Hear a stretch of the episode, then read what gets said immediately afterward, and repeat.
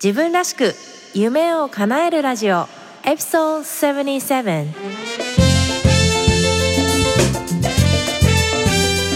皆さんこんにちはサンディエゴメイです。いかがお過ごしでしょうか？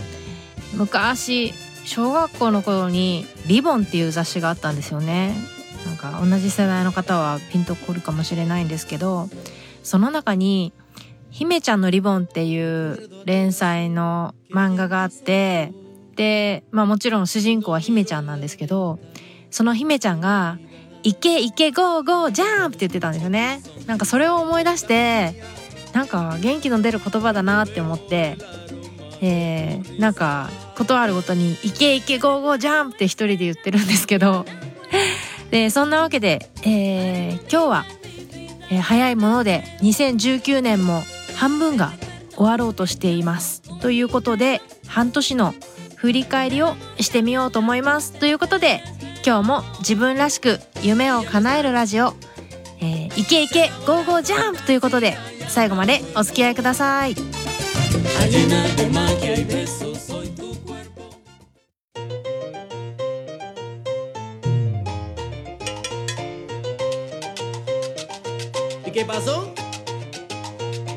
自分らしく夢を叶えるラジオ。この番組は自分の強みを生かして理想の働き方と生活スタイルを実現したい。そして経済的にも精神的にも豊かでいたい。そんなリスナーのあなたを応援するコミュニティです。皆さんこんにちは。サンディエゴメイこと中村真由子です。大学卒業後外国政府観光局の日本事務所の立ち上げに携わり韓流ブームの火付け役として日韓を飛び回り30代を手前にして大好きなアメリカ・サンディエゴに単身移住。アメリカとメキシコを股にかけて仕事をする傍らオンラインビジネスを立ち上げたり大学で講師を務めたりと理想のライフスタイルを形にしてきました。プライベートでは台湾人の夫と結婚し母として海外での子育てに奮闘しています。自分らしく夢を叶えるウェブサイトもチェックしてみてくださいね。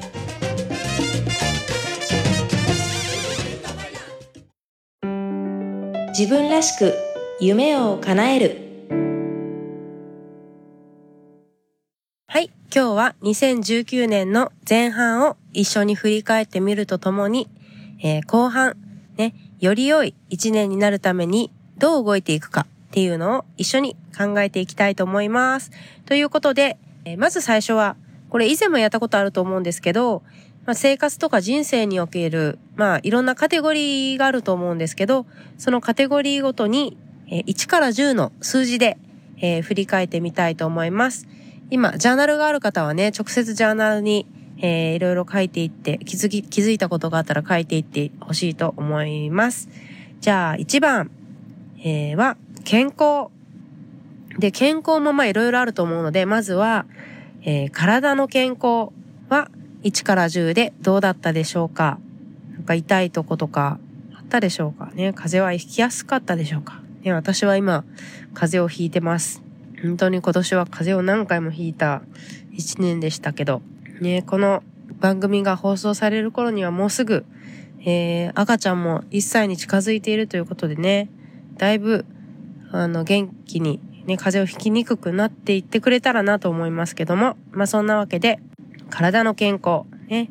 そして次、心の健康、ね、精神は元気だったでしょうかね、これも1から10で考えてみてください。そして、スピリチュアルな部分はどうだったでしょうかね。これも1から10で考えてみてください。そして2番目、キャリアや仕事はどうだったでしょうか ?1 から10で考えてみてください。自分がやりたい仕事ができたでしょうか？ね。今までのお勤めの仕事だけで満足しているでしょうか？ね。その、自分で何か、こう、サイドハッソーと英語で言いますけど、副業とかをね、始めている人はうまくいってるでしょうか？ね。それぞれに対して数字を当ててあげてください。そして3番目、住環境。ね。あの、住む環境は非常に、あの、人間の幸福度に、あの、大きな影響を与えるっていうのが、ある研究で、えー、明らかにされていて、あの、例えば、アフリカとかアジアに住んでいた人がカナダに移住した時のその幸福度の違いっていうのがかなり違うっていうのが報告されてました。というわけで3番は住環境。はい。そして4番。家族や友人、人間関係はどうだったでしょうか？ね。なんかこう、やっぱり自分が普段生活する中で好きな人に囲まれて生活するっていうのはやっぱり幸せなことですよね。だから意識的に自分がいいなって思える人と一緒に暮らせたのか。ね。まあそれがその、まあ物理的に近くにいたかどうかというよりも、まあそういう人たちと繋がっていれたかっていうことですよね。をチェックしてみてください。そして5番目、えー、愛情とか優しさに関してはどうだったでしょうかね。まあ恋愛してる方は恋愛とかね、夫婦関係とかもこれに含めてみてもいいと思います。そして6番、えー、お金やファイナンスはどうだったでしょうか ?1 から10で考えてみてください。そして7番、趣味はどうだったでしょうか？ね。趣味、ね、やりたい趣味ができたでしょうか？ね。あっという間の6ヶ月ですね。振り返ってみてください。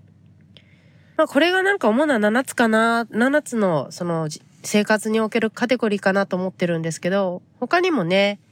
なんかこう学習っていうカテゴリーがある人もいるかもしれないし、私の場合だと子育てとかね、そういうカテゴリーもあるかなと思いますけど、えー、どうだったでしょうか、えー、確認してみてください。で、これを、まあ、ジャーナルか何かに書いてみたら、まあ、まず、まあ、パッと見てね、それぞれのカテゴリーでどうだったかなっていうのを見てみて、まあそこでいろいろこう気づきがあると思うんですよね。なんか、これはこうだったな、これは思ったより低かったなとか、で、それはどうしてかなーって、あの、考えてみて、書き出してみて、うん。なんかそういうのをしてみるとね、いいと思います。で、今度じゃあ、まあこれで振り返りは終わりましたと。で、今度は、じゃあ2019年ね、後半をね、力強く終えるために、ね、もっとより良い2019年にするために何ができるかなっていうのを考えてみてください。ね、この、えー、いくつかあるカテゴリーの中で、どこに特にフォーカスを置きたいのか。で、より、ね、より良い数字にを上げるには、あの、どうしたらいいのかな何ができるかなっていうのを、ね、ぜひ考えてみてください。で、できれば期限をつけてあげるといいかもしれないですね。じゃあこれが今、これくらいの低い、ちょっと自分では納得いかない低い数字だったから、えー、何月何日までに、えー、これをすることで、あの、ちょっと数字を開けていこうとかね。あの、そういう具体的な、まあ、あの、期日を入れてあげるのもいいかもしれないですね。うん。どうだったでしょうか。で、まあ、より良い2019年っていうことで、あの、以前、私のこのポッドキャストの11話だったかな？にゲスト出演してくださったジェーン中田さん、覚えてらっしゃいますか？ね。えー、コーチングをされてるジェーン中田さんが、今、えー、ポッドキャストをしてるんですね。Transformation with Jane っていうポッドキャストで、あの、日本語のサマリーも最後についてるから、まあ、英語がね、あのね、英語の勉強にもなるし、英語学習してる人はね。で、その後に、ま、日本語でも聞けるっていう、あの、すごいね、内容がすごいいいんですよ。ね、ぜひ聞いてみてください。で、彼女が、あの、ポッドキャストの中で言ってたのですごく印象に残ってるのが、What change do you wanna see? ですね。で、あの、その彼女が言うには、やっぱその現状に不満を言うのってすごく簡単だと。例えばもううちの会社は、その、例えば女性に優しくないとかね、働きにくい環境だとするじゃないですか。で、それに関して不満を言うのは誰にでもできるけど、じゃあどうすればいいのか。じゃ、じゃあ、なんかどういう変化が見たいのかっていうことで、例えば、まあそのフレキシブルな仕事で働けるようなビジネスを自分で作るとか、例えば。まあ、そういうことを彼女は言っていて、なんかすごいいいポイントだなって思ったんですね。この本当に What change do you wanna see? って、すごいこう、パワフルクエスチョンで、うん、なんかこう、考え、思考がポジティブに動き出す、そんな力があるなって思いました。で、そうですね、私が最近、あのー、ちょっとやってることというか、興味があることっていうのが、実は、あのー、環境問題に小学校高学年の時から興味があって、あの、小学校の授業で、なんか特別授業だったと思うんですけど、環境のことを学んで、まあそれから結構環境問題には割と興味がある方だったんですね。でも、まあ、アメリカに来て、まあね、この私が住んでるカリフォルニアって、まあアメリカの中ではね、そのエコとかに興味がある場所ではあるけども、でもやっぱりまあ先進国って基本的にはその便利さとかをね、あの優先する文化じゃないですか。で、そんな中で、まあちょっとあることがきっかけで、あの、プラスチックのゴミのことを、まあ、かん、また考えるきっかけがあったんですね。それで、やっぱ自分が、その、what, what change do you wanna see にもつながってくるんですけど、まあ、例えば会社は、まあ会社ではまあある程度のその環境に対する取り組みが合ってるけども、まあその自分がやりたい部分ではあんまりこう進んでないとするじゃないですか。うちの会社の場合はそれがあの、プラスチックのゴミ、まあペットボトル、水のペットボトルのゴミだったりとかするんですけど、でも、なんか自分にとってはそれが身近にゴミを減らせる部分だなって思ったんですね。だから、まあとにかく、もう、なんだろう、基本的にはそのペットボトルの水を飲まずに済む限りは、もうペットボトルの水は飲まないってもう自分で決めちゃったんですよ。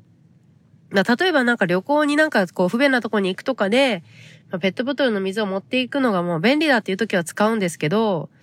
そのコップで水が飲める時にわざわざペットボトルの水は飲まないって決めたんですね。で、やっぱそのペットボトルの水を飲まなければ、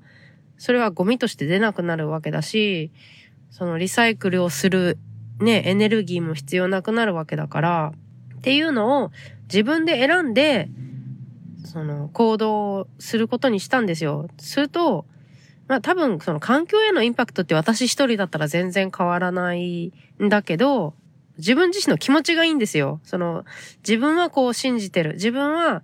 あの、ペットボトルとかプラスチックのゴミは減った方がいいっていうのがあって、で、それに対して正直にというか、自分の思いと自分の行動が一致してるっていうのが気持ちよくて、うん。これはなんか長期で続きそうだなって思ってるんですよ。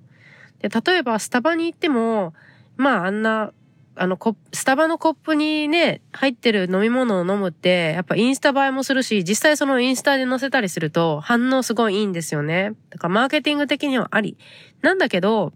なんか一回だけ使って捨てちゃうのってもったいないなって思って、だからスタバに行くときも、あの、自分のボトルを持っていくようにしてます。まあ、ただ実際ね、その、なんだろう、人の生活って人それぞれで、まあみんながみんなその、ペットボトルをギブアップできる人じゃないっていうのは私は分かってるんですよ。で、まあもちろんこれを聞いてね、あ、自分もできるからやろうっていう人が増えれば、それは嬉しいんですけど、なんか、自分ができるところでできることをする例えば私もできてない部分とかあって、たくさんあって、例えば、なんでしょう。まあ、車は SUV を乗ってるわけですよね。エコカーではない。だけどやっぱり子供が二人いて、まあ、あちこち連れ回さないといけない時に、やっぱり SUV ってすごい便利なんですよ。だからそこは、やっぱりこう、まあ、どっちかというと便利さをとっている部分であって、っていう感じでね、なんかその、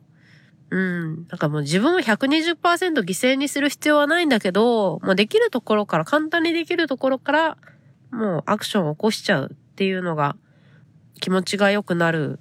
こう、コツなのかななんて思ってます。2019年、ね、あと半年、ね、皆さんの2019年は、ね、どんな一年になってるでしょうか。ね。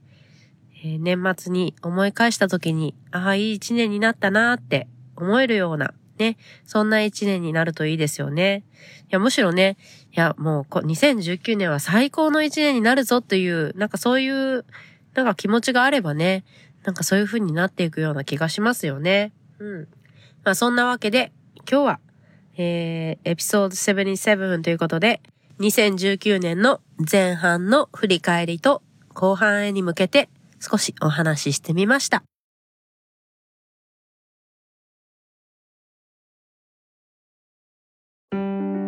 自分らしく夢を叶える今回の番組いかがでしたか？もし気に入っていただけたら購読ボタンを押していただきお友達にもおすすめしていただけると嬉しいです。自分らしく夢を叶えるウェブサイトでは今回の内容はもちろん他にも元気の出て役立つコンテンツをお届けしています。また夢を叶えるスピードを上げたい、すでに自分スタイルを確立するために動き出している仲間とつながりたい、そんなあなたは自分らしく夢を叶えるメルマガにぜひ登録してください。自分らしい理想の働き方と生活スタイルを実現するために今やるべきことをできることから始めていきましょう今日も最後までお付き合いありがとうございましたそれでは次回もお楽しみに Have a great day! Bye bye!